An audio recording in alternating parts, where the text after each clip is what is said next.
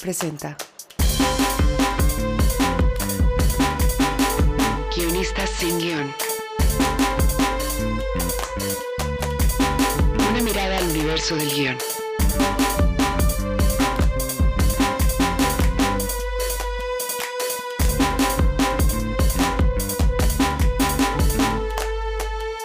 Hola, este es otro episodio de Guionistas sin Guión y yo soy Álvaro Valenzuela y estoy aquí con mi querido amigo Antón Gonechea. ¿Cómo estás, Antón? Todo muy bien, Alo, ¿cómo estás? Muy bien, todo bien también. Hoy es un capítulo peligroso, ¿eh? Solo somos dos para hablar de un tema complejo. Sí, sí. Esperemos que, que nos lleve a buenos lugares. Exacto. Sí, pues el tema de que queremos hablar hoy, pues es algo que es, es, complejo y es difícil, pero también es algo que a mí me gusta mucho, que son los títulos, ¿no? Eh, pensé un poco en esto porque, porque justo escuché un podcast de dos escritores hablando sobre cómo titulaban y pensé que, que es algo que, sí, de, pasa, pasamos buen tiempo eh, pensando en títulos, a veces, digo, no sé cuál sea tu, tu proceso para, para pensar un título, si, lo, si piensas en uno al principio, si le dedicas tiempo, si pones cualquier cosa, ¿no? Creo que en, en, la, en, el, en, el, audiovisual tenemos el título de trabajo, que es un, un, gran elemento porque, porque se sabe que cuando pones un título probablemente va a cambiar, ¿no? O sea, como que lo, lo que estás diciendo es probablemente esto cambie, no, no, es, no es el mejor, pero es el que voy a usar para tener cómo nombrar los archivos básicamente. Eh, y muchas veces se queda, ese título puede ir adquiriendo forma, pero otras veces cambia por completo. Yo creo que lo más difícil es cuando toca cambiarlo y entonces hay que pensar en, en uno mejor cuando lo tuviste todo el tiempo, ¿no? Eh, entonces no sé si, si pues primero, ¿qué, qué me puedes decir? ¿Cuándo pones los títulos? Eh, ¿Qué tanto también te ha tocado que te los den? O, ¿no? Porque a veces también pasa mucho. Hombre, hay, hay gente que tiene mucho talento para, para buenos títulos. Yo, yo me acuerdo que en un proyecto llegué al título más genérico que pueda haber en cualquier obra narrativa eh, lo puse, el proyecto vivió con ese título un tiempo y cada vez que lo veía era como, es que esta película podría ser cualquier película en la historia del cine, eh, cualquier libro en la historia, en la historia de la literatura, que es Atrapado y sin salida. sí, es sí. básicamente un resumen, de, es, como, es como el resumen de Save the Cat. Eh, también hasta, hasta cualquier libro de, de, autoayuda, de escritura, se podría llamar de la misma forma. Eh, y, tuve, y tuve este proyecto eh, arrastrando con Atrapado y sin salida durante mucho tiempo y luego me di cuenta de que viene de que es un tipo de título que creo que viene de las traducciones de títulos americanos. Sí, sí. Yo me acuerdo que una ocasión hablé con, con un distribuidor que me decía que eh, muchas veces el título, o sea, un título genérico puede empujar a una película, o sea, puede llevar a que más gente vea la película que un título muy específico, por ejemplo.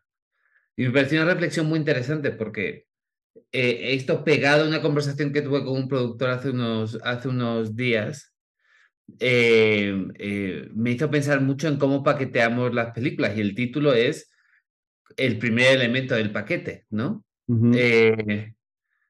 títulos demasiado originales creo que te pueden llevar, pueden llevar a la audiencia a pensar que la película es una película difícil de ver. Aunque no, no responda a nada, ¿no? Un título muy genérico te puede llevar a que pensar que la película es una película fácil de ver. O sea, una película uh -huh. y, y, y, como un poco hacer que superen la pereza de, de darle clic a la, a, a, la película en una plataforma. Aunque no creo que, que nadie vaya a ver Atrapado y sin salir al cine. No creo que nadie pague una entrada, eh, organice su día alrededor de ir a una sala para luego ir a cenar con tu novia o comprar palomitas o cualquier cosa de esas para ver Atrapado y sin salida. Vas a ver Oppenheimer, o vas a ver eh, Eternal Sunshine of the Spotless Mind. Uh -huh. eh, pero, pero hay, hay, algo de, de, hay algo de marketing en lo de los títulos que, que a mí a veces me hace sentirme liberado. O sea, uh -huh. si alguien hace una película eh, y está muy bien, dejar a otra gente que la venda también es algo inteligente. Hasta cierto punto como ya sabemos. Yo tengo varias experiencias también de cambios de títulos. sí, sí. Yo, yo creo que la más, la más destacada es la única película de la que hablo para poner malos ejemplos eh, que he hecho, que es eh, Un Papa Pirata, que, que, que, bueno, con todo, tengo que decir que tengo mucho cariño, tengo mucho cariño de la gente con la que lo hice. O sea, yo creo que son que Bettino José es un gran cineasta y Pablo García es también un gran cineasta. Eh, la película quedó muy bonita filmada, pero básicamente puedo, puedo quejarme de esa peli porque la mayoría, la mayoría de los errores son de guion. Pero no el título. El título fue una idea de la distribuidora. Porque esta película se llamaba originalmente Lucha de Gigantes, que tenía, que funcionaba a un nivel profundo con la historia en muchos sentidos. y ese título era mío, tenía, se había puesto Beto. Eh, y hasta la canción está en la película, o sea, tenía mucho sentido que ese fuera el título. Y en una decisión de marketing de último momento decidieron llamarlo un papá pirata, eh, que no responde absolutamente nada de la película. O sea, no tiene, no tiene ningún... O sea, tiene, hay un beat al final que medio lo justifica y tal, pero ¿Por qué? Porque hubo una, una campaña hace no sé cuántos años sobre piratería en la que se hablaba de eso, decidieron que era un chiste gracioso y un montón de gente de la generación que vio ese, ese comercial lo puso pensando que iba a traer, que iba a atraer en masa al público objetivo de esa película y no lo hizo, porque el público objetivo de esa película nunca vio ese comercial. Entonces eso, eso es un claro error de cómo poner un mal título al final del proceso y por qué, y por qué eh, quizá mi metodología, que es dejar que otros lo hagan, eh, mi metodología en general en la vida, eh, no, siempre, no siempre es efectiva. Pues digo, primero me parece muy interesante. Una es que Atrapado sin salida no me parece, fíjate que el peor título, porque yo lo conocí por la traducción de la película de One Flew Over the Cuckoo's Nest de Milos okay que es como se llamó en México, Atrapados sin salida. Entonces yo cada que dice Atrapados sin salida pienso en esa portada de la película tan característica. Y... yo no digo ese malo, digo que es genérico. Claro, genérico no es malo. Es verdad, sí, sí, sí. Sí, y hay títulos que se repiten y es curioso, ¿no? Como que hay títulos que si pones en IMDB o, te dicen y dices como, ah, ya, ya sé más o menos, y pueden ser hasta películas muy distintas, ¿no? Necesariamente. Yo creo que en el terror también pasa mucho que que ciertos títulos se, se, repiten o se repiten las traducciones aquí en México, bueno, en España también son legendarias sus traducciones. Este, pero, pero sí, creo que se repiten bastante y eso está eh, curioso.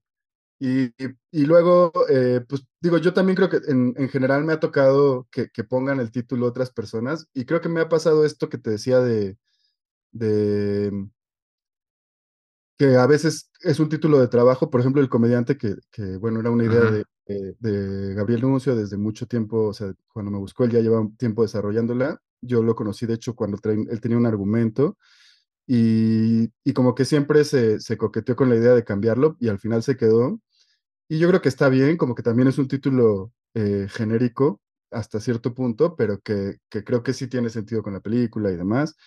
Y, sí. Y a mí lo que, lo que pasó es que me gustó mucho el título que le pusieron en inglés, que yo creo que fue una cosa ya de, de producción, distribución, que le pusieron This is not a comedy, no es una comedia, y que, que en inglés suena muy bien. Entonces también a veces... Eh, en español también, y hubiera sido un gran título para la película, ¿verdad? Sí, sí. Bueno, le, le damos la bienvenida a, a Karin Cecilia eh, que se une, se une un poco tarde por, por cuestiones de, de maternales. Maternales. Exacto. ¿Cómo estás? Bien, bien. Cuéntanos cuál es el peor título que le has puesto tú a una película o un proyecto. Uh, bueno, tengo uno clarísimo, eh, que además después fue película. yo, eh, yo creo que a mí los títulos se me dan bien, menos ese que fue fatal.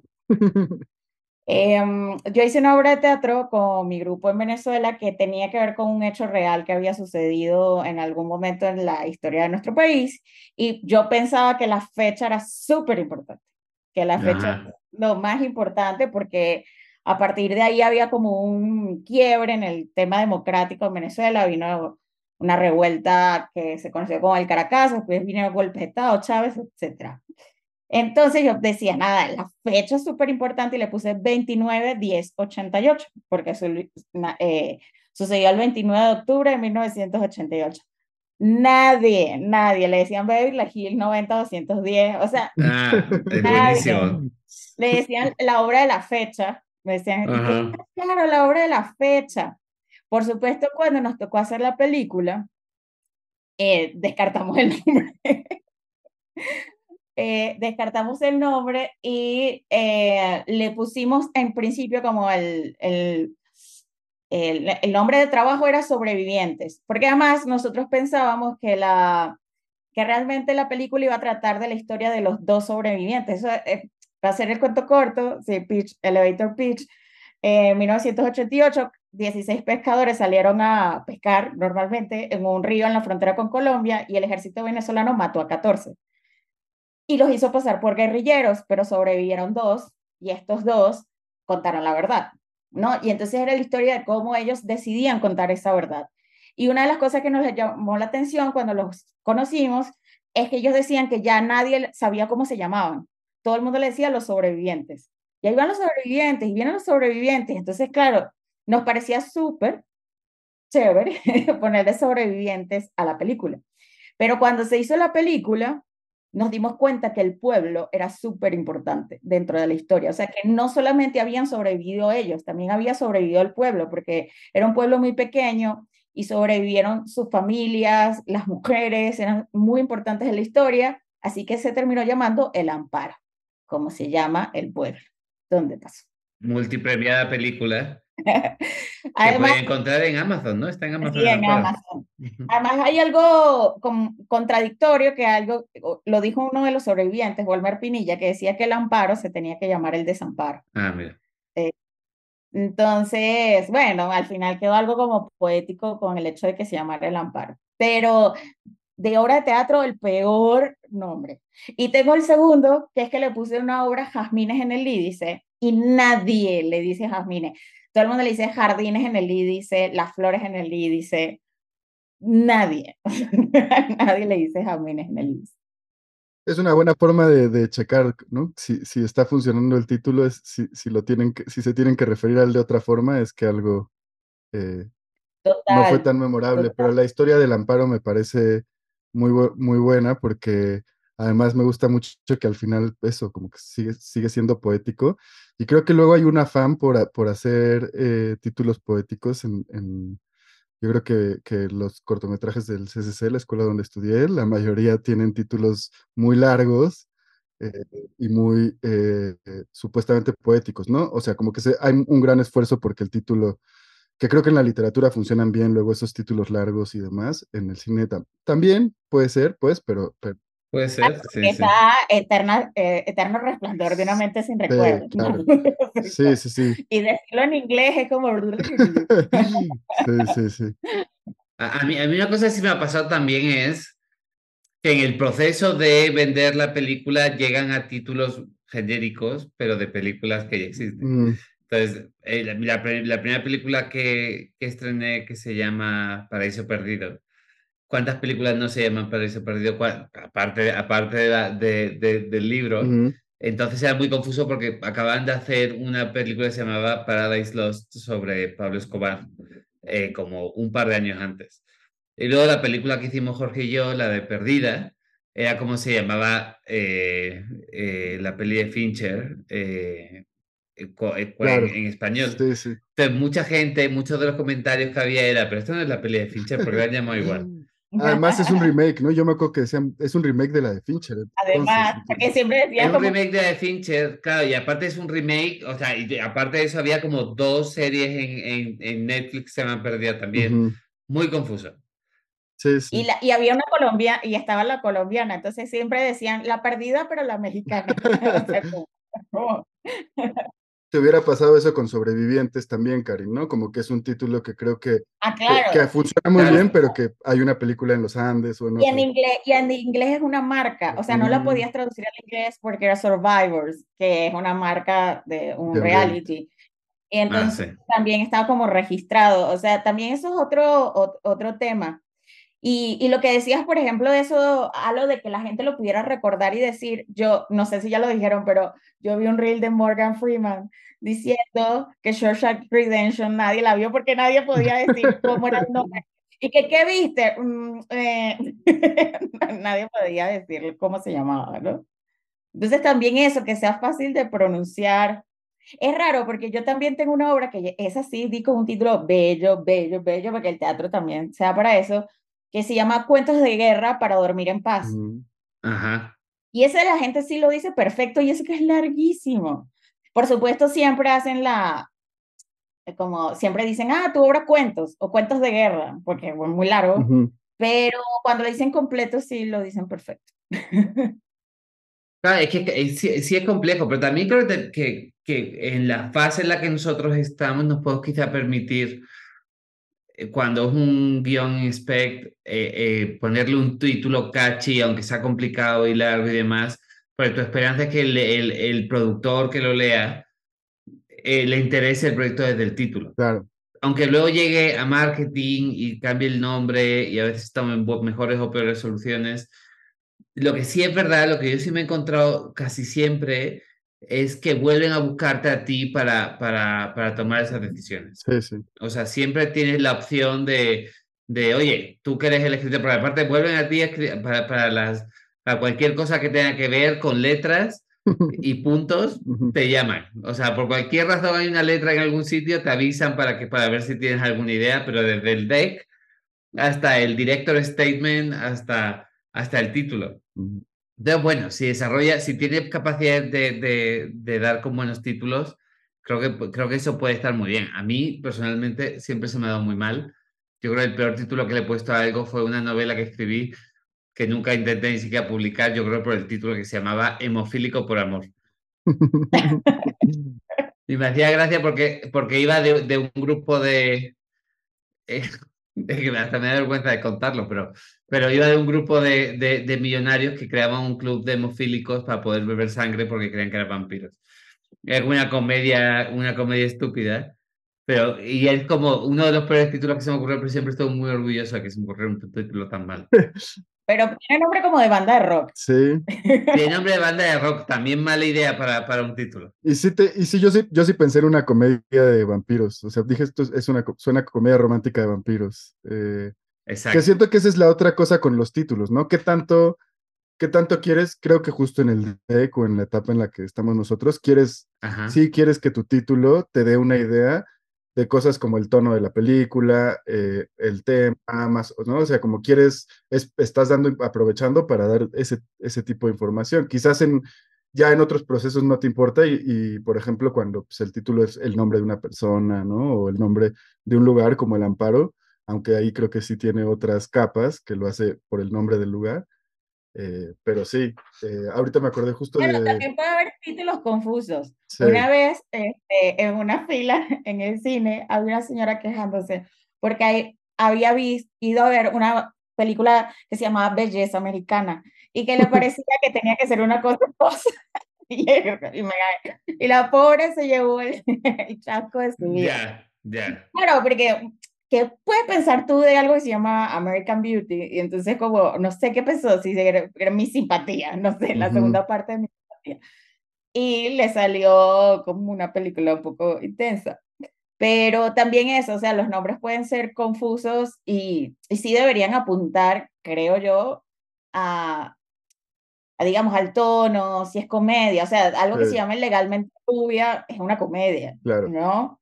Claro. Eh, igual eh, lo, creo que en Estados Unidos son muy buenos con esos nombres genéricos, pero que funcionan. O sea, el exorcista, ya está. Este, el padrino. no, hay nada más que buscar. claro, no, pero justo si encuentras ese título es, es, es fantástico. Yo creo que a veces los proyectos, hay proyectos que empiezan con un título, más que empezar con, con, con otra cosa. Yo siento que, que, Camino a Marte empezó con el título que se le ocurrió a Beto y dijo, pues, ¿cuál es la película que va con este título? Eh, y a veces no es mala idea tampoco empezar. O sea, una película empieza desde cualquier sitio.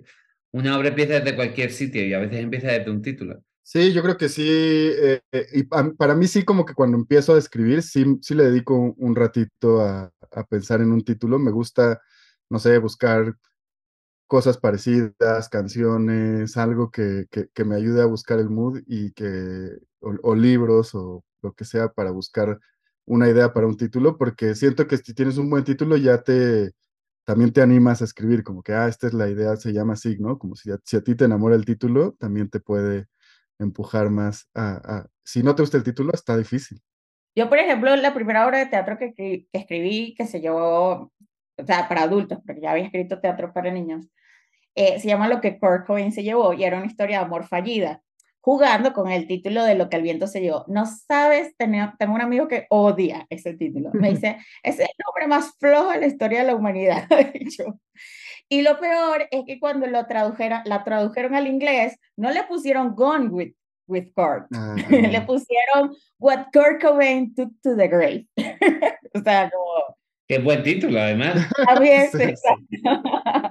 Así lo en inglés porque no, no entendieron el juego con lo que el viento se llevó y mi amigo dice que es lo mejor que le pudo haber pasado a la obra. Bueno, o sea, es, es, siempre, es, siempre, es siempre extraño cuando, cuando de alguna forma alguien que interviene después en el proceso se le, ocurre, se le ocurre algo mucho mejor que lo que, lo que a ti se te puede haber ocurrido. A mí es que, o sea, yo creo que a mí me gusta escribir cine porque se me da muy mal escribir cosas cortas.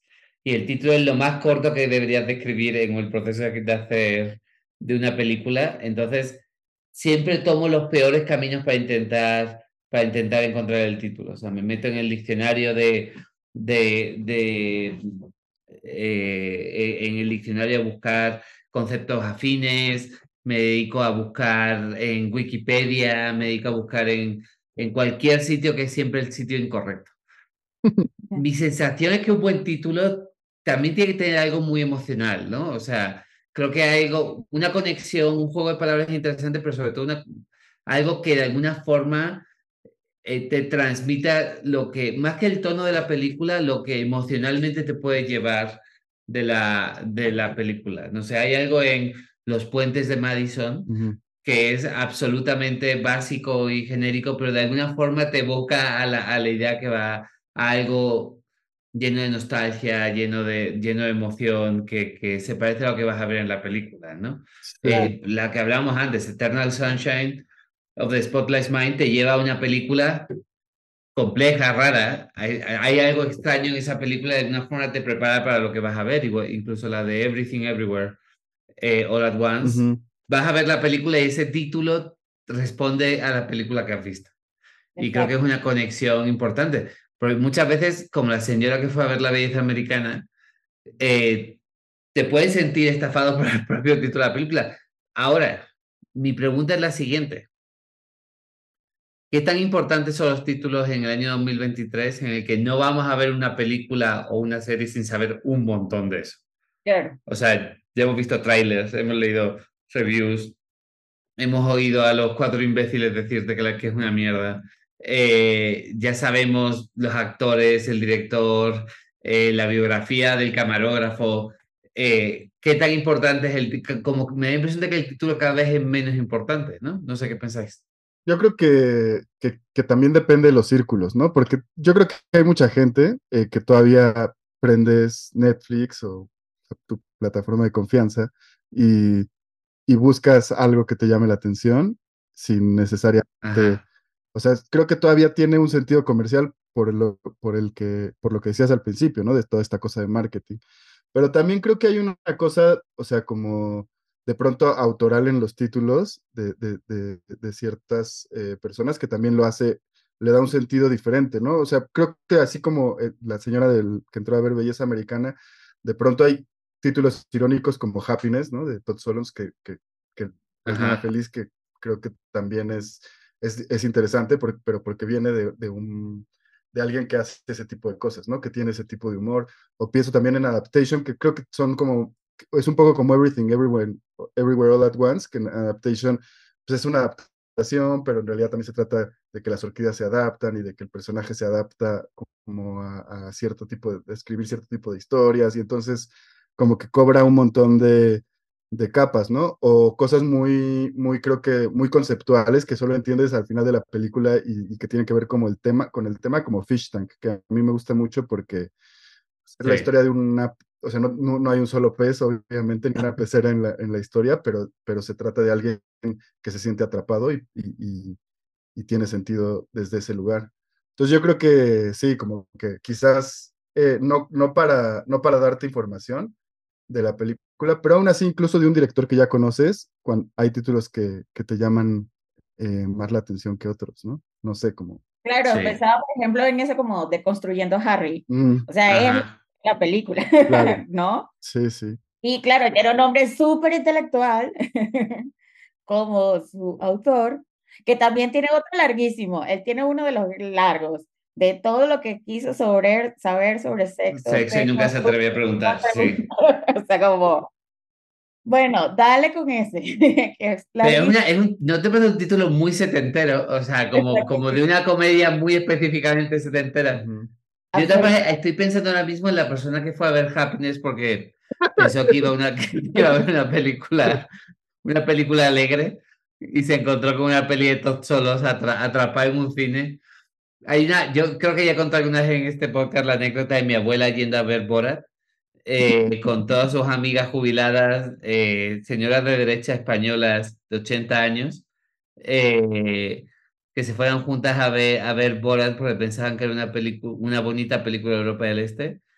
Eh, y y lo, que, lo que más me acuerdo es de mi abuela diciendo, qué horror de película, pero no me quise levantar porque me da, me da vergüenza que mis, que mis amigas pensaran que era una mocha. Entonces, como Claro. estas cinco señoras de 80 años atrapadas en el cine por la misma razón por la que nosotros hacemos cualquier cosa con 15, o sea, por idiotas. Y, y claro, o sea, esa película podría tenido un título un poco más específico para evitar ese tipo de situaciones. Ah, yo Pero- lo viví con, con, pero eso no era por el título, sino por el actor, con 12 monos. Ajá. Bruce Willis. Y entonces entro al, al cine y ya está full. O sea, que full, pero de gente que viene a ver Duro de Matar. Mm, Y de repente Claro, encuentra con 12 monos que sí tiene acción y sí tiene muchas cosas, pero está construida de una manera que todos estaban como, ¿qué es esto que estoy viendo? o sea, claro. ¿no? Duro de matar, que tiene el mejor título en español en España, mm. que es La jungla de favor. cristal. Ah, eh, que solamente funciona en la primera película, pero a partir de la segunda y la tercera y la cuarta y la quinta no tiene absolutamente nada que ver. Eh, pero bueno, es una pena que los gringos no tomaran nota de, de la posibilidad de seguir haciendo películas en contextos acristalados eh, para, para, que, para que el título siguiera funcionando. Claro, mención, mención especial deben tener los españoles en el mundo por las traducciones de los títulos. Pero bueno, algunas son, algunas son muy buenas. Eh, justo aquí tenemos algunas, las traducciones más locas que te puedas imaginar, se llama el título de, esta, de este artículo. Y bueno, el, el, el primero es español, eh, The Sound of Music, que aquí se llamó La novicia rebelde, que ya, que ya tiene tal, y en España se llamó Sonrisas y lágrimas. La novicia rebelde tiene sentido porque el personaje, pero sonrisas y lágrimas está, porque The Sound of Music sí siento que si la traduces, que eso también es interesante, ¿no? Como un título en inglés o en otro idioma tiene un sentido que, que sí le va como a la película, el sonido de la música está bonito, o sea, pero en español no te dice mucho. Sí. Entonces, bueno, ah, la novicia rebelde, perfecto, porque además es eso, es una novicia rebelde. Ah, pero, pero es también eso, ¿no? Como fijar cómo, cómo eso se puede traducir, o sea, cómo, cómo un título realmente representa la película en otro idioma, ¿no? Ujú. Ujú. Y Sonrisas y lágrimas la representa perfectamente en España. Porque es la definición literal de un, del melodrama, ¿no? O sea, eh, o sea, aparte, aparte, de- debería de ser como de sonrisas a lágrimas, quizá, eh, más, más que sonrisas y lágrimas. La otra gran traducción que tengo aquí es eh, Beverly Hills Ninja, eh, que en los españoles la llamamos la salchicha peleona. Eh, cosa bastante ofensiva, creo yo. Yo creo que es un título que no podría, que no podría sobrevivir en el año 2023. Eh, ¿qué más títulos tenemos aquí? Que sean buenos. Aquí tenemos una traducción china de psicosis eh, que se llamó El hijo que era la madre. Porque el público, porque una cosa importante para el público chino es saber el final de la película antes de entrar. Exacto, creo. Sí, Sí, creo que también son un tipo de título, el que, el que habla del efecto que tienen como lágrimas y risas, eh, que a lo mejor también es como esta legendaria serie mexicana de La risa en vacaciones, que pues que es hablar como un poco de, ah, pues, esta película es de risa, y ya nada más le voy a poner risa en el título, y vas a saber que, que eso es lo que va a pasar. Claro, la, la, la versión española de la versión española de Las risas en vacaciones era una serie de películas que se llamaban Ya Semos Europeos. Eh, y era lo mismo, eran como, como irse a sitios de, de vacaciones y hacerles y hacerle bromas a, lo, a los turistas.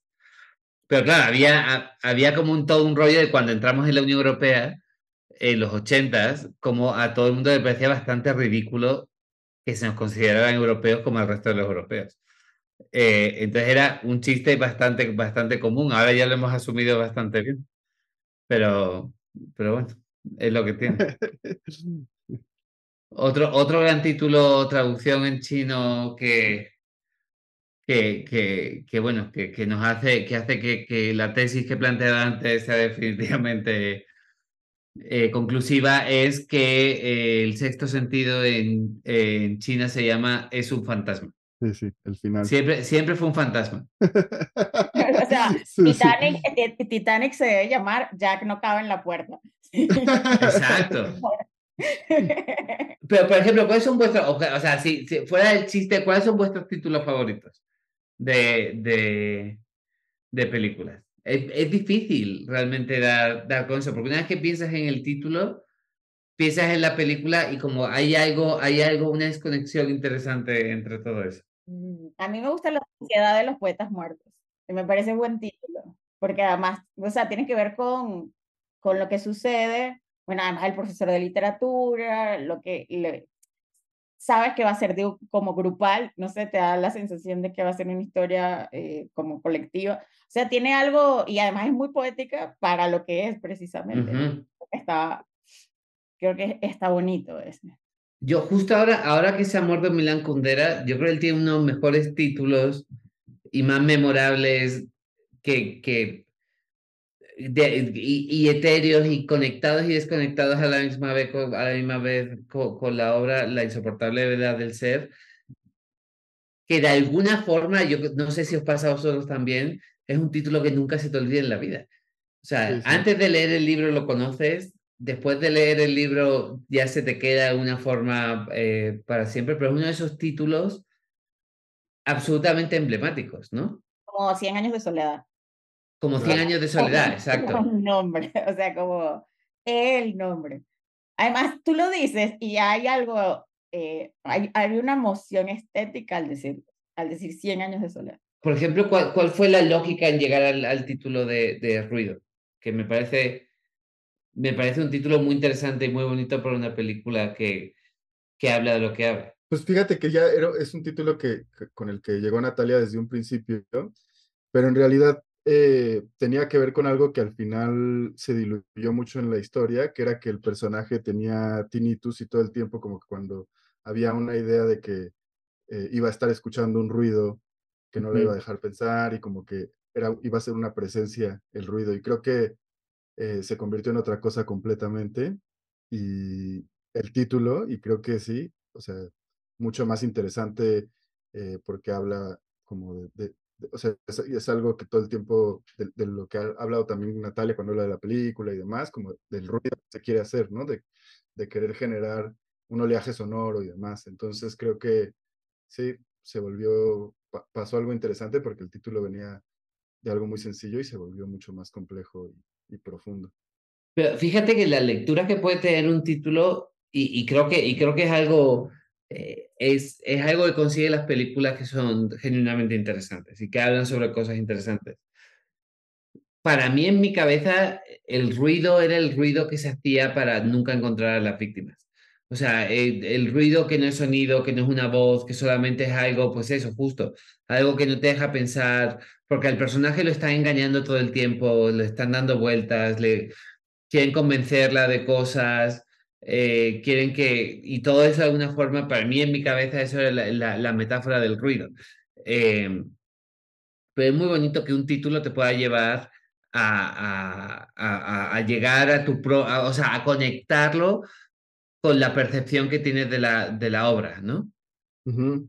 Sí, sobre todo a ese nivel, como a un nivel ya de, eh, más metafórico, ¿no? Y creo que pasa también con esos títulos que son una sola palabra, que también de pronto es como, ah, bueno, creo que el amparo otra vez es, es esto, ¿no? Como si no sabes lo que es el lugar, pues puedes pensar en un montón de, de posibilidades y definiciones que pueden tener. Y yo creo que, que pero por alguna razón muchas veces los títulos más memorables o los que más se nos guardan como títulos sí son esos títulos largos, ¿no? Como los que decían ahorita de 100 años de soledad y que son, eh, a mí me pasa, por, por ejemplo, por quién doblan las campanas, creo que también es un título y, que, que, vienen mucho de, de, la, de la literatura, ¿no? El sonido y la furia de Faulkner, me parece como, ah, el título perfecto que creo que es eso, otro ejemplo como de un buen lugar para sacar títulos, que es como de otras obras, ¿no? Porque el sonido de la furia es una cita de, de no me acuerdo de, qué. De Shakespeare. Sí, de Shakespeare, pero es un diálogo, ¿no? En realidad, eh, creo que de Macbeth, no me acuerdo. Y, este, y creo que luego pasa eso como un fragmento de, de, otra obra puede terminar, o a veces esta misma, ¿no? Que también es un buen, que es como cuando alguien dice el título en algún momento de la película. Eh, que se vuelve como una frase eh, sí. que, se cita, que también es un, no se me ocurre algún ejemplo, pero también es un, un truco. Pero, pero eh, yo creo muy interesante que la propia obra te diga el, te, te diga el título. El guion de Atrapado y sin salida acabó llamándose Protocolo, lo que, te, que, que tenía mucho sentido para lo que para, el contexto del, del, de la película y las cosas que pasaban. Entonces, eh, más allá de todo lo que hablamos de, del marketing o de ser buenos o malos, muchas veces si la propia obra te informa del, del título, más que la, el título informa la obra, pues es cuando, cuando un título es, tiene algo, algo interesante y, genuino. En el caso de ruido, por lo que, por lo que dices, también es muy interesante que el concepto eh, que es una idea muy de director, ¿no? O sea, eh, que haya algo visual, algo, algo con cierta plasticidad en la, en la, en la historia, que sea lo que informa, lo que informa eh, el título. Más que algo que tiene que ver con la trama o con un personaje de una forma mucho más profunda, sino precisamente eso, o sea, lo, lo, lo plástico, lo, lo, lo estético, que sea un poco lo que te lleve lo, lo que te lleve a, a, al título. Sí, yo creo que otro gran, gran director, que, o sea, grande de los títulos es eh, Yorgos Lantimos, ¿no? Como que... Sí.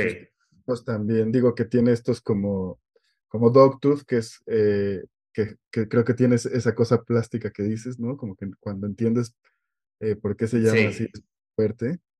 Eh, y, y creo que, y tiene otros como esta de el, sacrificio del cerdo sagrado, ¿no? Que es la, que son eh, mucho más eh, sencillos, o, lobster, ¿no? Langosta, que también son muy puntuales, y creo que todos se vuelven, como que son esos títulos que cuando estás viendo la película hay un momento como, como de esta casi anagnórisis así de, ah, es por esto que se llama así, es muy satisfactorio y en su caso suele ser muy oscuro también. Pero fíjate que, que ahí has dado con uno de los, de, creo que con los elementos que, que, no se nos debe olvidar nunca como, como cineastas.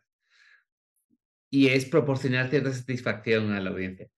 O sea, eh, como que la audiencia llegue a, a, dar, darle cosas a la audiencia a las, que pueda, a las que pueda llegar y les haga sentir que son parte de, de, del juego. O sea, que han entendido algo y que esta película es un poco suya, ¿no? O sea, las cosas que pueden descubrir eh, pienso en Trainspotting, por ejemplo.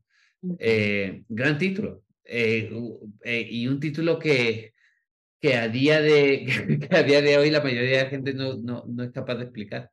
O sea, Trainspotting, ¿qué es lo que era? Yo me acuerdo en mi, en mi adolescencia había discusiones sobre qué significaba ser Trainspotting, qué, qué significaba Trainspotting y, y teorías sobre, sobre, sobre qué, es, qué es lo que era. Eso también es muy, muy, muy sugestivo y muy interesante.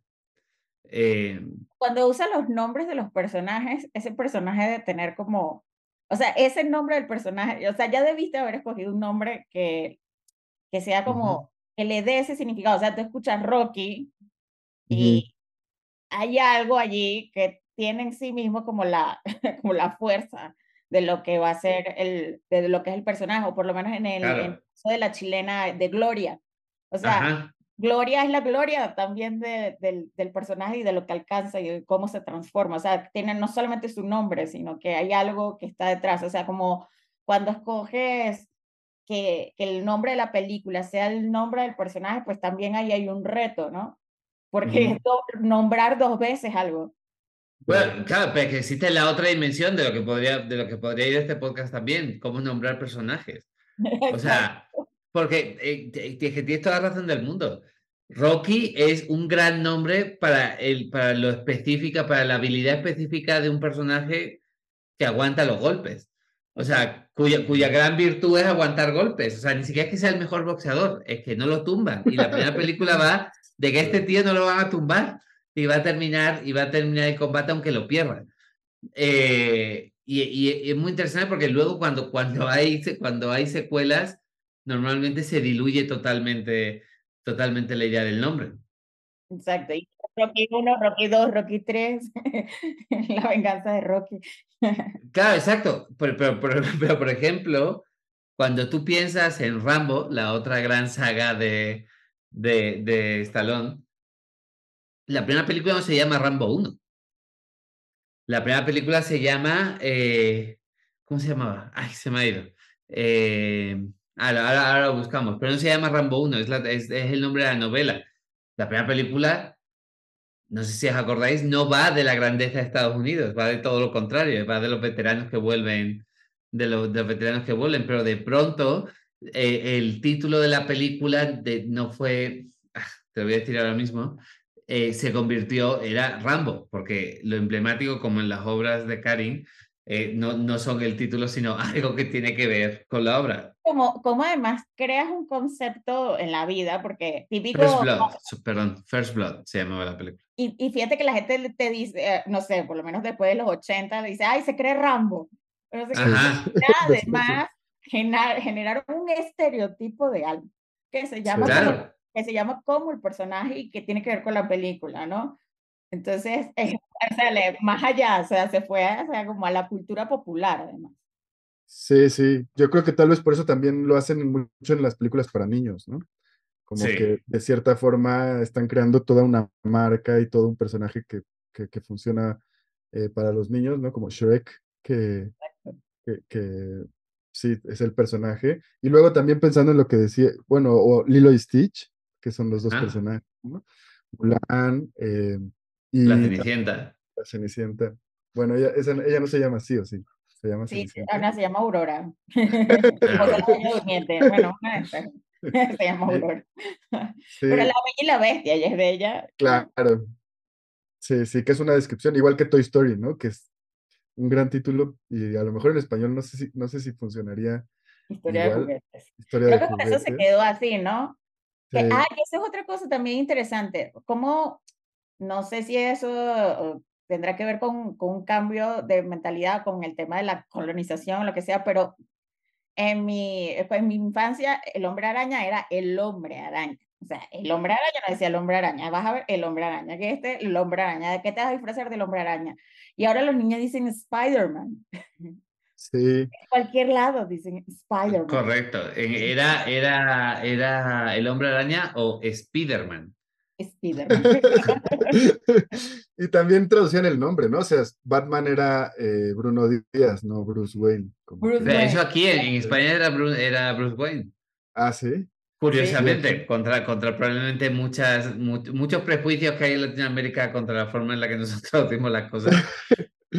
Sí, sí. Por yo ejemplo, creo- pues aquí, y yo creo que aquí va- vamos a aclarar la gran polémica. En España nunca se llamó Luke eh, Trotacielos. Eso fue una Ah, ¿no? traducción colombiana, solo que quede claro. En este, no, es la, no es la primera vez que lo, desmi- que lo desmiento eh, on the record, pero Ah, y eso también es interesante, cuando le cambiaron el nombre a algo para que tuviera sentido en español y después aparece, por ejemplo, Merlina. Para mí Merlina es Merlina, de los locos hadas. Y que sale Wednesday. Y yo, ¿qué? Claro, yo tampoco tenía idea. Sí, bueno, en sí. España era miércoles, o sea. A ver. Pues sí. Yo creo que en Latinoamérica dijeron miércoles está muy raro, porque además es lo que uno usa para no decir otra palabra. Entonces, como mejor, Sí, le, sí. mejor le ponemos Merlina. Pero aparte, miércoles es el, es el personaje de Robinson Crusoe. el, el, el, como el, el, nativo con el que se encuentra, el que nombra miércoles por se encuentra un miércoles. Eh, o sea, es, eh, hay, hay, mucha, hay muchas cosas raras. Es raro que no haya, bueno, también habla un poco de las particularidades culturales de cada sitio, ¿no? O sea, el hecho de que, de que y, y también de, de, la idea de que cada país tiene su propio sistema de distribución eh, y, su claro. propia, y su propia forma de hacer las cosas, ¿no? Claro, me extraña como, como el tema de los personajes porque justo en esas cosas que uno ve en Instagram cuando debería estar trabajando, vi como, eh, por ejemplo, Hugo, Paco y Luis, que son los tres patitos de los sobrinos de Rico MacPato, en todos lados se llaman distinto. O sea, sí. en todos lados se llaman distinto. Y es como, y en Italia tiene, son como sonidos, o sea, como quick, quack, quack. Y, y así como que cada uno le está dando algo uh, que tiene que ver con eso, como cómo traduces que además a la gente sea, creo que hasta, que, creo que hasta Mickey Mouse tiene, tiene nombre eh, distintos en varios, en varios sitios. Entonces creo que es como esa necesidad también de que tenga sentido. A lo mejor ahora no, ahora los niñitos le dicen Mickey y ya está, pero, pero quizás necesitaban que tuviera otro nombre, ¿no? Hoy también hay una especie de impulso nacionalista extraño, o sea, por lo menos claro. en, en, en, Europa, en España, eh, y en muchos otros países europeos en los que la gente no hablaba otros idiomas casi por una cuestión de proteccionismo, porque al final son 5.000 años de historia de matarnos los unos a los otros, y tu, y tu, nicho, y tu nicho es tu cultura, ¿no? Entonces, lo, los españoles traducíamos todo eh, a, lo más castizo posible, que sonara lo más Manolo, Paco y, Pepe, para que la gente ni siquiera se le ocurriera que alguien puede tener un nombre francés o, o un. Pero eso casi me lleva a la idea del doblaje. O sea, yo tardé, yo hasta que no me mudé a Londres con, con, con 20 años, eh, no me enteré, no supe que Schwarzenegger tenía acento austriaco. Para mí era un señor con acento con acento de Madrid, como el resto de los personajes de, de, las películas. O sea, yo no sabía que había un chiste sobre el acento de este señor. Pero, hay, pero a todo esto hay una cosa, hay, hay, creo que hay una reflexión interesante. No sé si sabéis que la mayoría del manga tradicionalmente se ha traducido, se ha doblado en Francia, se ha traducido en Francia, porque Francia es la puerta de, de, de Japón en, en, en, el mundo occidental. Y los franceses ten, hacían tendían a reinterpretar el, el, el, el manga. Eh, o sea, básicamente borraban, lo, borraban lo, los guiones y usando las imágenes contaban otras historias. Eh, y mucho del, del anime que hemos visto creciendo tiene poco que ver con lo que se escribió originalmente. De alguna forma me da la sensación de que el título, de que cambiarle el título a una película hace, tiene un efecto parecido. Por ejemplo, Eternal Sunshine, del que hemos hablado ya varias veces, en España se llama Olvídate de mí, ¿no? Eh, que es un título infinitamente más simplista que, que, que, lo que sugiere el título original, ¿no? Entonces, la gente que iba a ver esa película, con menos expectativas de lo que se encontraban, quizás eh, se salían, no sé si decepcionados, o con la idea de que habían visto una película más simple de la que habían visto. ¿Vosotros creéis de, que quizá el título influye a la forma en la que consumimos eh, una película o una serie? Sí, yo creo que sí influye muchísimo y, y, y hasta ahora me pregunto cómo influyen todas estas decisiones de títulos en nuestro propio bagaje cultural, ¿no? Ajá. O sea, que no está que no está hecho a partir de los títulos originales, sino de las traducciones eh, que se decidieron probablemente en un cuarto donde donde decían, y, y, bueno, alguna vez escuché esta historia, no sé si, si es real, cuando trabajaba escribiendo eh, reseñas, como que, que, los títulos aquí en México dicen como, a ver, eh, ideas, ¿no? De cómo, lo vamos a cómo le vamos a poner esta película, y entonces tiran ideas y, dicen, bueno, esta suena parecido a tal otra a la que le fue muy bien, entonces sí, ese título está bueno, ¿no? Y esa es como una de las reglas. Y pienso que eso es lo que nos llega, y claro que sí, pues los títulos sí son importantes, ¿no? Por eso estos títulos eh, memorables se, no, nos dan tantas imágenes y a veces son de cosas que ni, ni hemos visto, no hemos, no hemos leído, y, y, pero conocemos el título, todo el mundo lo conoce. Claro, llegan a ser como, como Don Quijote de la Mancha, ¿no? Que, o sea, puedes no haberlo leído, pero sabes exactamente qué Sí. va, o sea, el Ciudadano Kane. O sea, es como Ujú. ya, Casa Blanca. O sea, ya por lo menos sabes que es un clásico en blanco y negro. y además que tienen como, ya por, de por sí solo tienen atmósfera. ¿Sabes cuál era? ¿Cuál la tradujeron de 250 maneras? Eh, ay, la de Marilyn Monroe, que es, es que ellos se visten de mujer. Eh, como que- something like hot. Ajá, se llama como con faldas y a lo loco. En España con falda de loco. Una Eva y dos Adanes. O sea, esa sí fue como, bueno, muchachos, dibujo Sí. dibujo Sí. ligero.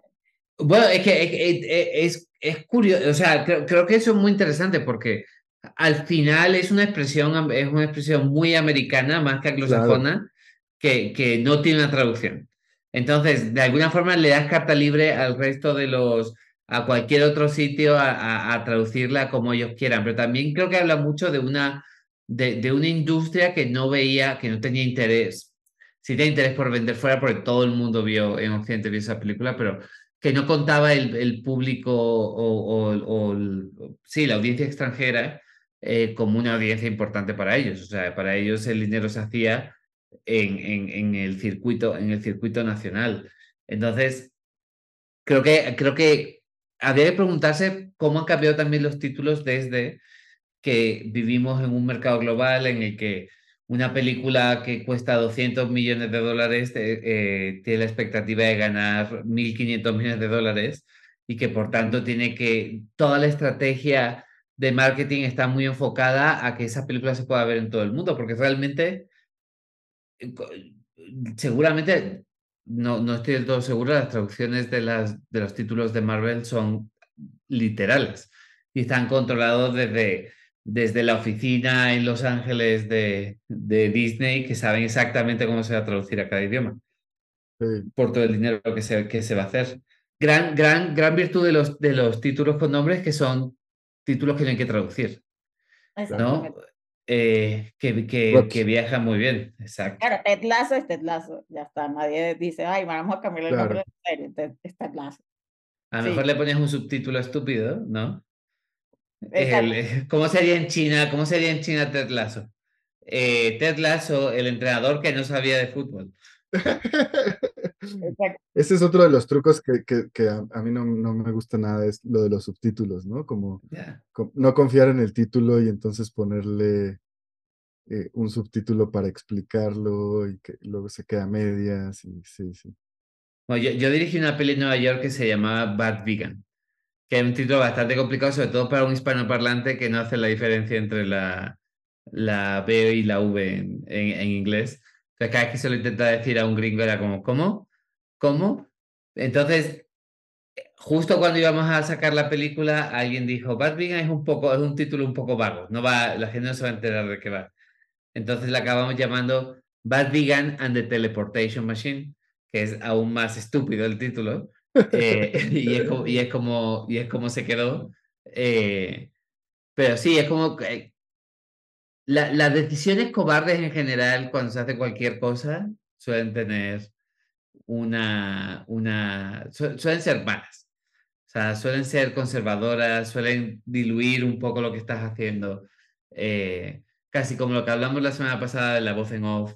eh, o sea, muchas veces ciertas, ciertas decisiones que se toman a posteriori porque a alguien le da miedo de que la gente no se entere eh, de lo que está pasando, siempre diluyen en lo que, lo que, lo que estás haciendo. ¿no? A mí es una- siempre me da esa sensación. Aunque no me, a, mí, a mí no me molestan de Teleportation Machine porque creo que, que suena como, o sea, como, como que me suena el nombre de una banda también. Y siento que esos, los títulos que suenan a nombre de una banda están bien. Yo, evidentemente, me, equivo- me, me equivoqué de profesión. O sea, me debería, me debería haber dedicado a marketing de, De a bandas de rock. marketing de bandas de rock, porque a tocar, a tocar definitivamente no. A poner nombres. Yo tenía uno, un amigo que se creaba muchísimo el nombre de Green Day. ¿Usted cómo se llama? Green Day. o sea, ¿cómo que algo se llama Green Day? Sí, sí, no, pero hay, hay grandes bandas en España. Eh, mi nombre favorito de banda es eh, Tarzán y su puta madre buscan piso en Alcobendas. eh, gran banda de punk eh, que, que, tuvo mucho éxito con ese, o sea, para lo que era, tuvo muchísimo éxito con, con, con ese nombre. ¿Cómo, ¿Cómo, se llama tu banda, ¿no? Para que, la, para, que nuestro, para que nuestra audiencia... Para que te google. Eh, ojalá, que, ojalá que no se llama Los Larva, la verdad no es, no es un no es un buen nombre. Ya, ya, ya no lo podemos cambiar, pero a mí no me gusta. Los Larva, bueno, eh, la, la, banda, la banda de Emiliano, nuestro productor, eh, Los Gorriones, gran banda, muy recomendable, búsquenla en, en Spotify. Bueno, chicos, yo creo que hasta aquí hemos llegado con los títulos, ya no vamos a sacar más de este tema. ¿eh? Claro, lo vamos a sacar, pero sí como, pero creo que en resumen, es que los títulos pueden venir de, de, cualquier lugar, siempre estés conectado con lo que estás escribiendo, ¿no? O sea, es lo que dice algo, sí. puede ser una frase de una canción, algo que dice un personaje, el nombre de un personaje. Eh, pero, pero sí, sí creo que es necesario buscar transmitir o en el título la esencia de la película y, y ahí sí es un, un, gran trabajo. O sea, porque sí siento que, que un mal título puede hacer que la gente no la vea.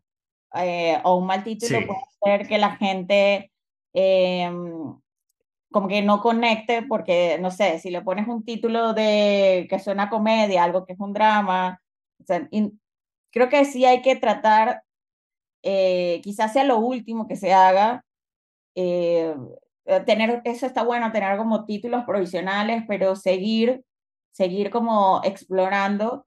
Y, y, quizás para volver al primero, hace poco hicimos un corto y justo, o sea, le, le, le, pusimos el nombre más cursi, yo le puse el nombre más cursi del mundo, que era Lejos del Mar, porque, porque tiene que ver un poco con la migración venezolana y los venezolanos, si hay algo que extrañamos profundamente es el tema de la playa y el mar. Eh, y te lo juro que empezamos, bueno, vamos ya, vamos a quitar Lejos del Mar, porque sí suena así como de corintellado, pero buscamos, buscamos, le dimos vuelta, le di, tal, y se quedó Lejos del Mar. No, cuando un título se impone también, también es muy bonito. Pero creo que, creo que una cosa que, que hay que pensar es, si no tienes un título así tan claro, incluso que la tengas, el título tiene que crear expectativas sobre, lo que, sobre la experiencia que vas a tener eh, viendo la película. Y esa expectativa es la que de alguna forma tienes que cumplir. Muchas veces siento que, que, un buen título te puede obligar a hacer una mejor película eh, porque cuando das con un gran título para algo es, es difícil de soltar, ¿no? O sea, eh, y tienes que crear, y la gente tiene que poder ir a ver la película que, que merece ese título. Me se me un caso de un gran título que fuera una película que decepciona el título. Yo sí, pero ahora mismo no, no, me acuerdo exactamente, pero me ha pasado un par de veces. Me ha pasado un par de veces de, de esos títulos, de, o sea, de, de, ver un título y decir, qué increíble, y libros también eh, que es como tengo que leer este libro. Nunca, nunca he oído na a nadie hablarme de este libro o, o, recomendarme esta película, ya es mala señal. Meterme a verle y decir, ¿cómo han gastado este título en este pedazo de mierda? No me puedo creer.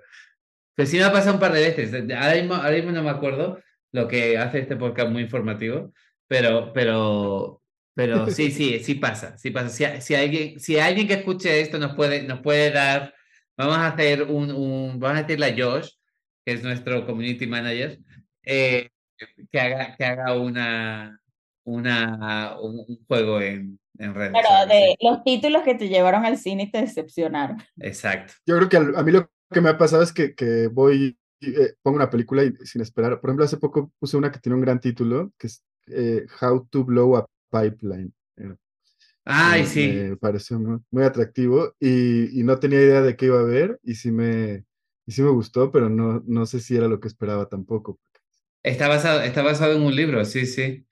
Sí, sí, sí ese, es una película bueno. muy indie, muy loca, muy salvaje, muy, sí, casi, casi serie B, yo diría, no sé, pero está, está padre. Un poco lo que hicimos la semana pasada es cambiar de tema casi al final, yo sé que llevamos un rato, pero es que tengo una cosa que me gustaría comentar con vosotros. Eh, Adelante. Tuve una reunión con un productor eh, con el que estoy trabajando en otro proyecto, y durante la reunión me dijo varias veces, oye, Antón, ¿tienes alguna idea para una película religiosa? Y era como, tú no tienes ni idea a quién se, te pregun se estás preguntando, o sea, yo no, yo no, no tengo ninguna idea para una película religiosa. Tengo una idea en la que matan a muchos, a muchos religiosos, pero no creo que es lo que están, lo que estén buscando. Y justo me dijo que eh, hay como una especie, hay una demanda global eh, eh, de plataformas y de distribuidoras para hacer cine religioso, para responder a una pues, a, estas corrientes políticas en las que estamos metidos que no nos van a llevar a ningún sitio, a ningún buen sitio por lo menos. Y un poquito me, me, surgió esa, esa duda. Yo tengo muy claro lo, lo que, que, para mí, yo no haría, yo no haría esas películas. Pero, eh, ¿dónde está el límite? ¿Dónde está la frontera de lo que haríais o no haríais por dinero? Eh, porque efectivamente, o sea, después de la de Sound of Freedom, eh, esta película salió en Estados Unidos sobre, sobre un grupo que rescata niños secuestrados, pero que responde más bien a una especie de, de, psicosis colectiva en Estados Unidos de ultraderecha. Tiene un gran nombre. Gran nombre, excelente nombre para una película, eh, pero que, ha, sido, ha sido gigante, o sea, eh, superó a Indiana Jones en taquilla. Eh, pero sí es una peli muy reaccionaria, es una película que, que, que destinada a un público que destina básicamente a, la gente que sigue a Quanon, que son los que, los que se dedican a empujar ese tipo de dramas. ellos lo esconden detrás de, de cine religioso. Eh, eh, mi pregunta es esta. Si hay una demanda grande de este tipo de cine, al final somos, es a nosotros los que nos van a pedir ese contenido, porque nosotros somos los profesionales que escribimos películas. Eh, por, o sea, ¿dónde, ¿dónde pondréis vosotros el límite de lo que estaréis dispuestos a, a escribir por ser profesionales? O sea, por, por el hecho de ser un guionista profesional que cobra dinero, este es mi trabajo, esto es lo que hago todos los días, pongo, puedo, poner, puedo no poner mi conciencia y mis valores en la puerta para hacer una de estas películas. Yo creo que ahí. ahí. o sea, porque, porque sí pienso que de pronto hay, problemas éticos sobre escribir casi, casi de cualquier tema, ¿no? De casi de, ciertas formas. Es decir, por ejemplo, yo, uno de los primeros trabajos que tuve fue en una serie de narco, ¿no? que, que también hay toda una discusión alrededor eh, sobre si, si se están romantizando el narcotráfico. Si Yo creo que, que, que, la postura del equipo de la gente con, con, con, la que le escribí no era ese y era, y creo que si se ve la serie con cuidado está llena de referencias y críticas a ciertas decisiones políticas y demás, pero al final la serie no es, no es de eso, ¿no? La serie es una serie de narcos donde, de balazos y de amor y de, eh, y demás, ¿no? Y, y, creo que no tengo un problema eh, ético con haber participado en algo así, porque no, yo no comparto eh, esa crítica sobre, sobre que hablar de ciertos temas es romantizarlos necesariamente. Entonces creo que, que no, sí estaría dispuesto a escribir, y, y, creo que si lo tuviera de todas formas me parecería interesante explorarlo, porque no sería una cosa que que yo creo que, que, puede ser peligrosa o que alguien lo esté usando con fines propagandísticos abiertamente. O sea, si fuera una película financiada por un narco para hablar de su vida, quizás ahí sí me, me lo preguntaría mucho más, ¿no? Y creo que este, este tipo de casos, para mí, el límite está en eso, en quién te está pagando y cuál es su objetivo final. Y digamos, aunque ideológicamente podemos tener muchas diferencias con, con muchas de las personas con las que trabajamos, creo que ya de ahí a que sea un objetivo religioso, en el caso de además de, de Sound of Freedom, pues que es, eh, eh, está financiada por, por gente con ideologías eh, pro vida, ¿no? Anti-LGBT, como, o sea, que sí creo que no me gustaría que estuviera mi nombre ahí. No sé si, si, si estuviera en un momento, o sea, no me gustaría que estuviera mi nombre ahí. Creo que eso, eh, sí me ha pasado en, una ocasión como, empecé en un proyecto eh, en donde se trataba básicamente de elogiar al ejército israelí. Este, y, y, yo quise intentar hacerlo un poquito crítico, por lo menos, o sea, como buscar, y no se pudo. Afortunadamente no avanzó y no tuve yo que, que salirme, pero pero me sentía súper incómodo. Creo que, y creo que un caso así me, me, haría sentir igual de incómodo. Creo que no podría. ¿Tú qué piensas, Karen? Yo también creo que, que uno tiene que estar muy consciente que lo que uno hace, aunque nos paguen poco, huelga, unión, es muy poderoso. Es muy poderoso, realmente. O sea, porque sí, sí ah, hay narrativas que, que se pueden instalar y, y, y, lo saben. Por eso es una, por eso, por eso siempre lo, lo han usado, han usado el cine y después la televisión como, como herramienta de control porque sí funciona, para bien, para mal. O sea, yo recuerdo, hay un caso que emblemático de una telenovela venezolana que se llama Cristal, donde uno de los personajes tenía cáncer de mama y ese año aumentaron las mamografías en España un montón.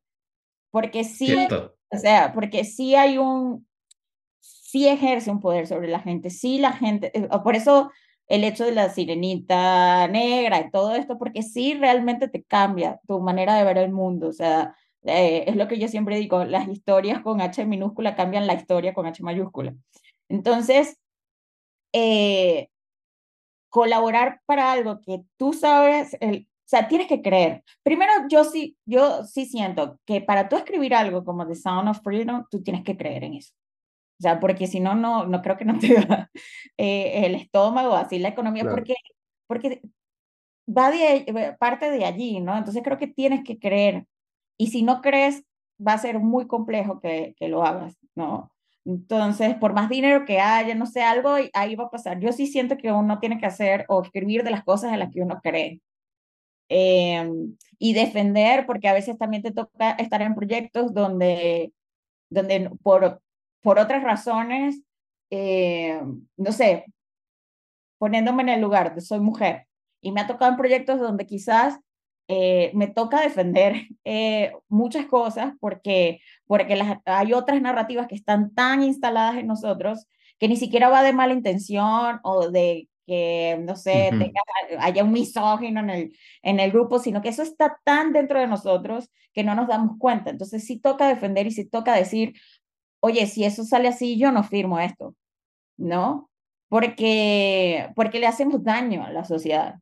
O sea, así como le podemos hacer bien, así como la acompañamos, le podemos hacer daño, la podemos hacer retroceder, literalmente. Entonces, creo que, creo que sí es una gran responsabilidad. Yo no me embaucaría a nadie, o sea, yo no, yo no usaría, o sea, yo aprendí eso de Spider-Man, del hombre araña. O sea, un gran poder implica una gran responsabilidad. Citando los grandes. O sea, yo, yo estoy, estoy, yo estoy de acuerdo contigo. Creo que, creo que estamos en un momento complicado. O sea, una cosa, eh, eh, eh, inevitablemente todo lo que hacemos está, está, está imbuido de algún tipo de ideología. Nosotros trabajamos para compañías que quieren hacer mucho dinero, trabajamos para streamers que son el, el, el, ejemplo más claro del capitalismo moderno en la forma en la que explotan a los, a los trabajadores, en la que no reparten. O sea, ya hay muchas cosas que hacemos que tenemos que hacer para sobrevivir en el mundo en el que vivimos. No podemos no hacerlo si queremos ser lo que somos, ¿no? Eh, y desde pero a lo mejor alguien te dice, bueno, pero todo es como publicidad, o sea, por ejemplo, Barbie, la película. Claro. pero a nadie le hace daño comprar Barbies, o sea, las Barbies... No, no, claro, exacto. No, no, o sea, eh, eh, estoy de acuerdo, pero precisamente eh, yo pienso mucho en algo que me dijiste una vez tú, Karin, hablando de, de, la segunda temporada de Mindhunter, en una conversación que tuvimos en la que en, en, un taxi, yo no creo que te acuerdes, en el que me decías, claro, lo, lo, lo raro de Mindhunter es que la relación lésbica dentro de la historia está contada no desde el punto de vista del año 2020, sino del año 1986. Entonces, la forma en la que se sexualizan a los personajes y se tratan a los personajes es, es muy, es muy, es más propio de aquello. Y eso no es homenajear a esa época. Siempre vamos a hacer las cosas del momento en el que estamos. De la misma forma, tenemos que ser conscientes del momento en el que estamos. Y el momento en el que estamos es un momento en el que creo que todos reconocemos que, que, puede haber una involución de derechos y una involución de... de y, participar de eso no es participar del mercado, no es hacer una película de Wattpad, eh, eh, que, es lo que yo estoy haciendo. que es una película que, va a ser una película comercial para, mucha gente, para público adolescente, y puede haber gente que desprecie ese tipo de, público y que lo vea como, una forma menor de, de cine. No es lo mismo. O sea, estamos hablando de, de empujar un tipo de agendas que, que, bueno, en las que no claro, porque hacer cine, o sea, digamos, hacer cine comercial que quizás no tenga, y yo detesto el término comercial, tanto en el teatro como en el cine, pero bueno, hacer cine que es más masivo, no necesariamente significa hacerle daño a alguien, o sea, Exacto. lo estás divirtiendo. Hace poco eh, también yo recuerdo que iba a entrar en una telenovela en Televisa, pero al final no se dio, y la head writer nos dijo algo, o sea, sí, yo sé que ahorita se están haciendo, todo el mundo quisiera hacer series en Apple, series en Amazon, pero les voy a contar algo para que no se sientan mal. Ella como que nos estaba tratando de decir, no se sientan mal por escribir una telenovela, ¿no? Y entonces nos contó que ella salió, ella salió con uno de su, de un escritor, con, un escritor que de, salían del cuarto de escritores de otra telenovela y estaban viendo a la señora que estaba afuera, que, le, que vendía los tamales, tenía un televisor y veía, o sea, estaba viendo como un televisorcito la una telenovela. Y ellos le preguntaron, pues, dice, pero ¿por qué la ves? Y entonces, porque me acompaña. Entonces yo decía, a lo mejor, uh, no están escribiendo la serie del siglo, pero están acompañando muchísima gente, ¿no? Entonces, claro, hay otras funciones que tiene lo que hacemos, que también es eso, entretener, acompañar, hacer reír. Justo, por ejemplo, se dio una polémica porque todo el mundo decía, ay, Greta Gerwig, ¿qué va a hacer con Barbie? ¿qué va a hacer con Barbie? Una película divertida, porque me imagino que qué va a hacer con eso. Este, no sé, casa de muñecas, no. entonces, este, entonces, claro, porque además se lo exigen a, se lo exigen a ella, está haciendo Barbie, como el que hace Transformers o como el que hace Avengers, pero creo que, esa, que, que hay algo en el entretenimiento que no es nocivo, como si esa cosa tendenciosa eh, de usar un tema que por supuesto que a todo el mundo le, le y sobre todo si padre te afecta, eh, todo el tema del tráfico de, de niños y la pederastia, todo eso, por supuesto que eso te afecta. Para meter algo así como por, esos, esos caballos de Troya les tengo mucho miedo. Sí. A ese tipo de caballos de Troya, que es como, ah, yo sé que tú vas a estar de acuerdo, porque tú nunca vas a estar de acuerdo con que trafican con niños, pero por aquí te meto esto y por aquí aquello. Eso, eso es, ahí es donde yo digo que uno tiene que estar muy eh, atento. De lo que decía Alo, ¿quién paga esto? O sea, ¿quién paga esto? ¿Cómo lo paga? ¿No? Eso también pasa, por ejemplo, en, en, temas políticos. Por lo menos en Venezuela era muy complejo hacer cine eh, y todas las discusiones que venían de, por, de quién viene el dinero, porque si viene del dinero del gobierno y tú eres crítico del gobierno, pero entonces haces una película que te la paga el gobierno y empiezas como, ¿no? Empiezas tú mismo a, eh, porque sí, porque también tienes que ser eh, coherente, ¿no? Con, con, sí. con, tu, con, tu postura política. Entonces, eso también, o sea, cuando se hace cine hace, al servicio de una ideología política, también, porque no a todo el mundo le sale la corazón Potenki.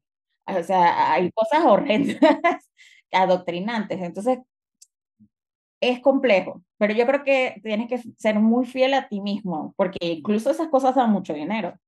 Claro, es a mí, a mí un poco lo que, me, lo que me preocupa del tema es precisamente no, no, no tanto que, o sea, para empezar, que, que, que le gane a, a, a Indiana Jones en taquilla me preocupa, porque si habla de, de una, de, de, una tendencia que se está volviendo mainstream. Pero lo, lo otro que me preocupa es que lo mainstream rec, eh, eh, recoja esa tendencia y la capitalice para que se convierta en una, en una forma generalizada de ver, de ver el mundo. A mí algo que, me, que has dicho me parece muy interesante. O sea, no comparemos, no caigamos en la discusión en la que cuando le digamos a alguien es que esto es peligroso y esto es malo, bueno, pero las telenovelas también lo son y el, y el, y yo qué sé, y el cine acción también lo es, y el, o sea, son cosas muy distintas. O sea, esto es un cine que sea que por diseño pretende cambiar la forma en la que, en la, que la sociedad funciona y, y, y o sea, y que la gente empieza a creer que, que hay gente que es menos que ellos, que pasan cosas que no pasan. Creo que lo más peligroso es potenciar un pensamiento que ya, gente, ya la gente tiene Y Sí, claro. no sé, no sé si me explico, ¿no? Porque por- probablemente si tú eres muy, no sé, pues, eh, pienso en Estados Unidos, si tú eres muy progre, no, no lo vas a ir a ver. Pero los que piensan de esa manera, pues la ven y como que eso te reafirma. Es como cuando estás en Twitter y tú piensas que todo el mundo piensa como tú, porque sigues a la gente que piensa como tú. Entonces, va a haber un momento que, que vas, a, vas a decir, claro, yo tengo razón, yo tengo razón. Mira, fíjate, fíjate, ¿no? fíjate que, que, que no, es, no es difícil, porque es un, es, es un, es un pensamiento muy, muy, eh, que, que exige muy poco de ti. O sea, es un pensamiento en el que es muy fácil caer y hay muchas formas de entrar en ese círculo de pensamiento. Todos estamos casi que a un paso de, entrar, de caer en eso. O sea, yo lo que, eh, eh, no me acuerdo a quién se decía, pero a mí siempre me da la sensación de que estás a un divorcio de ser un señor de ultraderecha. Un divorcio en el que, en el que te sientas humillado de, de odiar a todas las mujeres. Estás a, a yo qué sé, a una pelea con, con, con alguien que, que, te cae mal y que es como y que es muy recto y que cree en las vacunas para ser un antivacunas. Estás a, un paso de entrar en ese círculo y de pronto comerte todo eso. Porque cuánta gente que consideramos eh, liberales o que, pensamos, que pensamos que eran de izquierdas eh, no están totalmente imbuidos por el universo de por, eh, por, ese universo. Y si además ahora lo, pues, lo empezamos a poner en películas que están cubiertas, porque el, el rollo de esta película eh, es que está cubierto de una peli de aventuras, o sea, de aventuras, de rescates y de, y de héroes, es De acción, comando, claro. es de acción, exacto, es comando, es Oh, Rambo. un es- Rambo religioso. Sí. Exacto, Y no se vuelve al final una, una guerra también ideológica. Digo, ya creo que esto nos va a dar, nos, nos podría dar para un este para un extra. completo, de- definitivamente, porque siento que está, o sea, como que no, no me quiero poner de abogado del diablo para nada, yo com- comparto completamente todo lo que están diciendo, pero, pero pienso en los argumentos que da la gente que fue a ver esta película y que, y que coincide con esa agenda sobre el otro cine, ¿no? El cine eh, en, donde, en donde a lo mejor la sirenita negra eh, lo- dicen esto es, es- nos están intentando meter una, una ideología y demás, ¿no? Entonces se vuelve como una especie de, de guerra en donde, digo, yo obviamente eh, estoy del mismo lado que ustedes, pero, pero me parece interesante como cómo, cómo hacerle para, para explicar esto si, si los mismos argumentos ellos los están usando para, para contrariar lo otro, ¿no? Se vuelve como, sí, muy similar al final, el tipo de, de cosas que podemos decir, nos están manipulando, nos están queriendo meter una agenda, ¿quién está pagando esto? Ah, ¿Por claro, qué? total, también ¿No? dice la, la agenda, la agenda progre, Exacto. por supuesto, porque también creo que también cuando la- a la gente se le va de las manos, por ejemplo, no sé, yo no la he visto, pero el póster de Sex, de Sex and the City de ahora es como, Ya. ¿qué pasa aquí? ¿Qué pasó aquí? O sea, como que cuando cambias un universo que tú dices, ya va, este era un universo de una neoyorquina rica, bueno, pero estaban tranquilas, ¿verdad? Este, y de repente sale, o sea, como si, pero es otra cosa, o sea, pero yo siento que, que no sé por qué, pero no hace Yo, mal. yo- yo sea, siento que, no- que, no, que no hay malicia detrás de eso. O sea, hay algo muy terrible en que hay una agenda que vaya a quitar derechos. Sí, sí. eh, en contra de una que va de crear derechos nuevos. Eh, Claro. A veces a la gente les puede parecer muy, muy, muy exagerado, pero normalmente ninguno de esos derechos afectan a su vida, ni les quitan absolutamente nada. O sea, el miedo de que tu hijo pueda ser gay es un miedo mucho más profundo que el hecho de que la sociedad sea permisiva con, lo, con, con, con, la gente con la gente homosexual, o sea, o con la gente trans, o con la, sea, es un rollo que tiene mucho más que ver contigo, con que no quieres que tu hijo esté expuesto, porque podría ser esa, esa cosa que no te gusta. Eh, y creo que eso, eso es, ah, yo creo que ahí es donde está el, donde, donde hay un balance en el que, porque aparte, claro, está, está esta idea de cooptar palabras, o sea, ¿por qué freedom es una palabra que, que usa la derecha? Cuando precisamente la mayoría de las políticas por las que abogan van de, de restringir las libertades de, de los demás. Eh, y, y tener ellos, ¿sí? como tener la libertad de solo un grupo de personas, que además ahí es donde vamos, por ejemplo, con el tema de la, de la sirenita. En serio, a nadie le hace daño que Sí, Ariel sea Halley, todo lo contrario, le hace muy bien a la película, una hermosa voz. Pero le, hace, le hace bien a un montón de niñas que crecieron sintiéndose que no eh, pertenecían a ningún lugar, porque eso eso lo dice James Baldwin. Eh, cuando él veía películas, él terminaba como apoyando, él veía películas de, vaqueros y decía, yo apoyaba a los, a los blancos que, no sé, que mataban a, a, los, a los indígenas porque yo sentía que, bueno, que esos eran los que en teoría me están representando a mí. Y, y porque yo no, yo no aparecía en pantalla, no había nadie como yo en pantalla. Entonces, claro, le hace bien a muchísimas niñas en el mundo ver que la sirenita, y además las otras niñas no les importa, o sea, mi hija, la fue ver, mi hija la fue a ver y no le importó para nada que la sirenita fuera, eh, fuera negra, para nada. Y esa gente que dice que como que le dañaron la infancia porque le cambiaron la sirenita, lo tiene que ir a terapia. O sea, a ti no te puede dañar la infancia. aparte, ¿cómo ves, la, ¿cómo ves las películas cuando ves House of Dragon? Y te sorprende más que haya un negro encima de un dragón que que haya un dragón.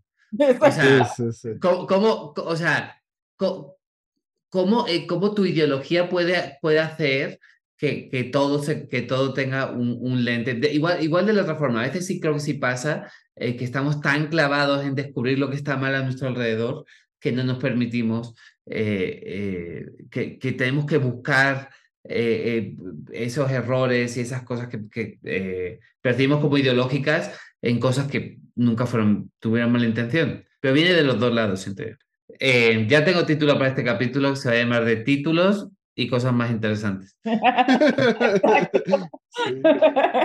Yo creo que lo personal que podría decir, yo no escribiría algo que le pudiera hacer daño a alguien.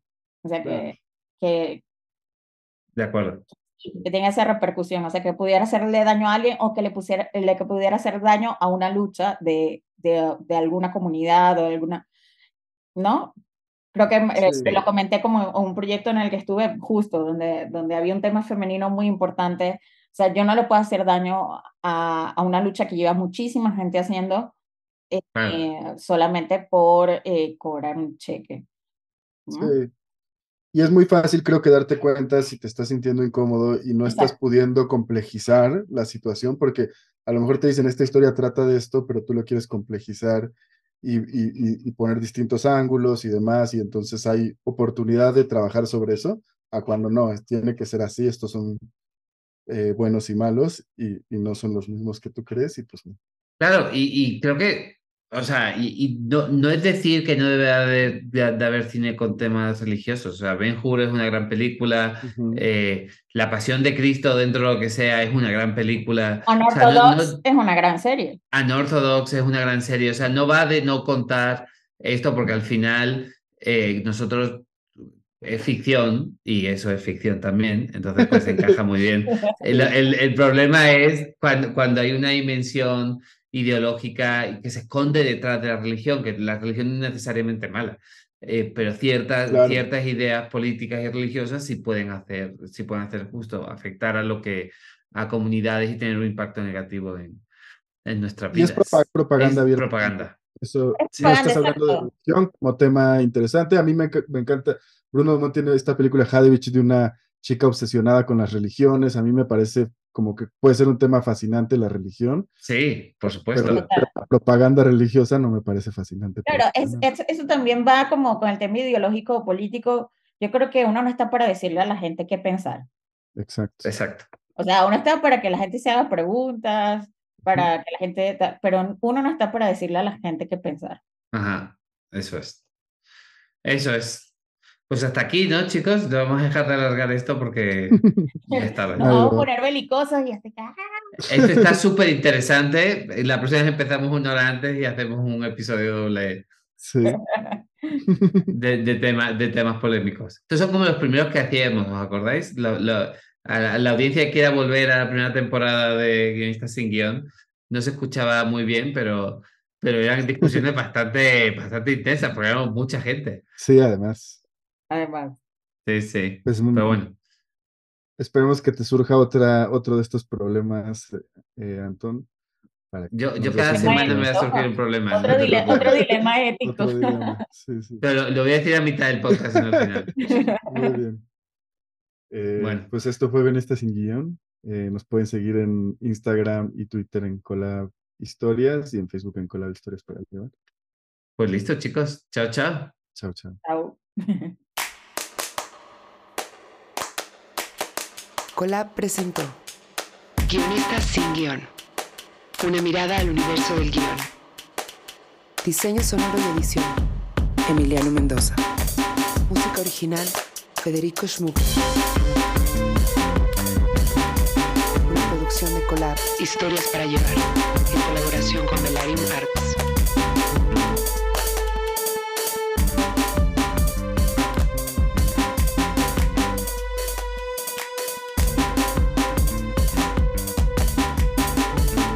Presentado por Karim Valecillos, Josh Candia, Alo Valenzuela, Antón Goenechea y Jorge Michel Grau.